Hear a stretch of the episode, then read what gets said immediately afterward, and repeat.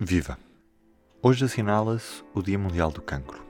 A pandemia já marca a agenda há dois anos.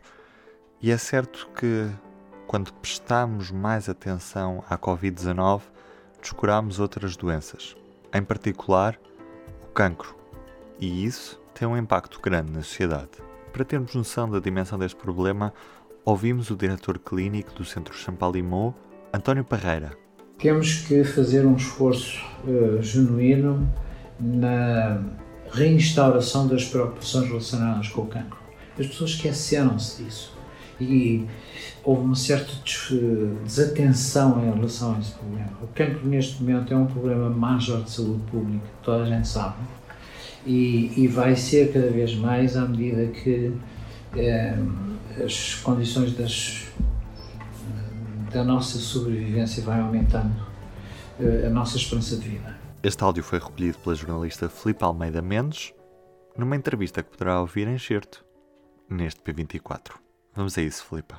Em termos de apreciação clínica, qual é que acha que foi o, o, grande impacto que a pandemia teve no diagnóstico e no tratamento do cancro? Do ponto de vista genérico, eu acho que foi um conjunto de circunstâncias que fizeram com que, de facto, as atenções, quer da população, quer dos próprios serviços de prestação de cuidados de saúde, se focaram no problema major que existia na altura e que continua a persistir, apesar de tudo, que é a pandemia. E, portanto, a atenção com outras patologias, não foi só o cancro, uhum. foi todas as outras doenças em geral, sofreram imenso do ponto de vista da atenção para tudo se concentrar na própria pandemia e na evolução da mesma. E isso tem-se mantido, portanto, eh, como sabe muito bem, todos os dias a gente tem notícias da, das infecções e todos os dias são mencionados o número de doentes internados em uh, hospitais, em cuidados intensivos e até o número de mortos. Ninguém fala no número de mortos ou de doentes internados com outras patologias ou outras modalidades que são provavelmente bem mais mortíferas do que a própria pandemia. Basta-se dizer que a gente sabe que constantemente, todos os dias, morrem em Portugal cerca de 70 pessoas por cancro, uhum. roughly, e no entanto ninguém menciona isso. Uhum. Uh, e vou já não falar de outras uh, causas de morte uhum. que justificam a, as mortes diárias que existem no país. As pessoas estão, uh, ainda hoje, continuam focadas na questão da pandemia e isso tem tido reflexos, de facto, muito negativos naquilo que sejam complicações e problemas de saúde uh, de outras causas, nomeadamente do cancro. Uhum.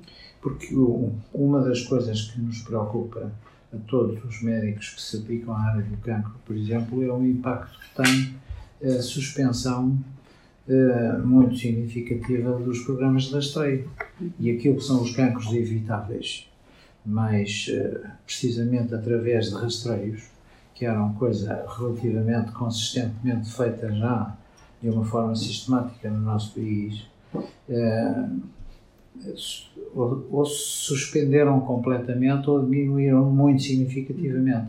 Por um conjunto de razões também, porque as pessoas não podiam ir aos hospitais, porque a própria disponibilidade da, dos profissionais de saúde para con, continuar a fazer esse tipo de trabalho se foi comprometendo com, com, com as questões da, da pandemia e com a necessidade de alocar todos esses recursos à, à própria eh, consequência da, das infecções por uh, Covid-19.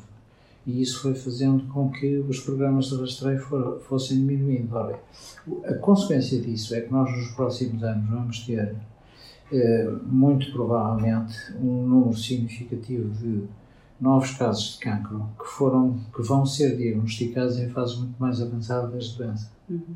e portanto vamos perder hum, muitas vezes a pequena janela de oportunidade que é uh, identificar um cancro numa fase precoce e portanto proporcionar ao doente um tratamento mais simples e potencialmente curativo. Uhum coisa que uh, oportunidade que se perde se você não fizer um bom rastreio.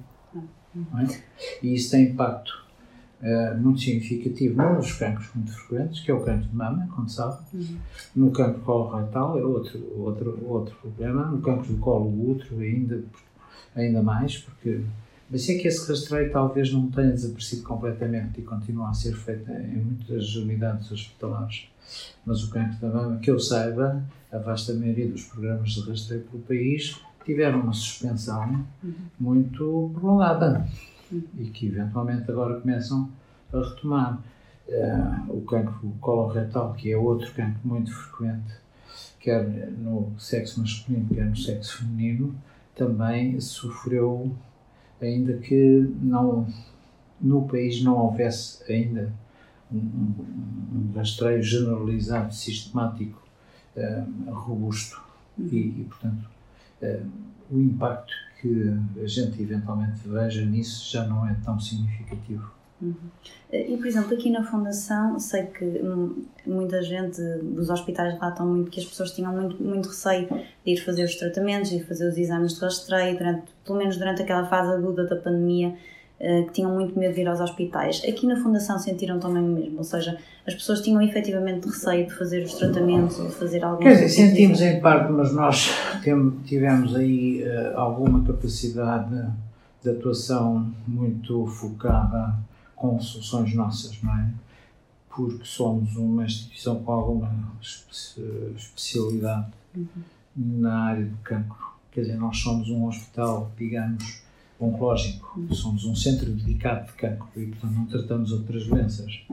E, portanto, isso permitiu-nos, e o foco foi esse, foi, tanto quanto possível, não diminuir a capacidade de intervenção em termos quer de diagnóstico, quer de tratamento, de, de doentes que nos procurassem. Uhum. E de facto, a diminuição que tivemos, mesmo nas fases mais agudas de pandemia, nomeadamente em 2020 ainda, uhum. 2021, foram relativamente modestas em relação àquilo que se passou noutros hospitais, porque nós não tratámos doentes Covid. Uhum. E criámos algumas uh, ligações para podermos, sempre que identificarmos um doente nosso com Covid, podermos encaminhá-lo para uma instituição com condições adequadas para fazer esse tipo de intervenção. A reportagem completa com a entrevista a António Parreira está disponível em público.pt e na edição impressa desta sexta-feira, edição que traz a novidade sobre os debates quinzenais.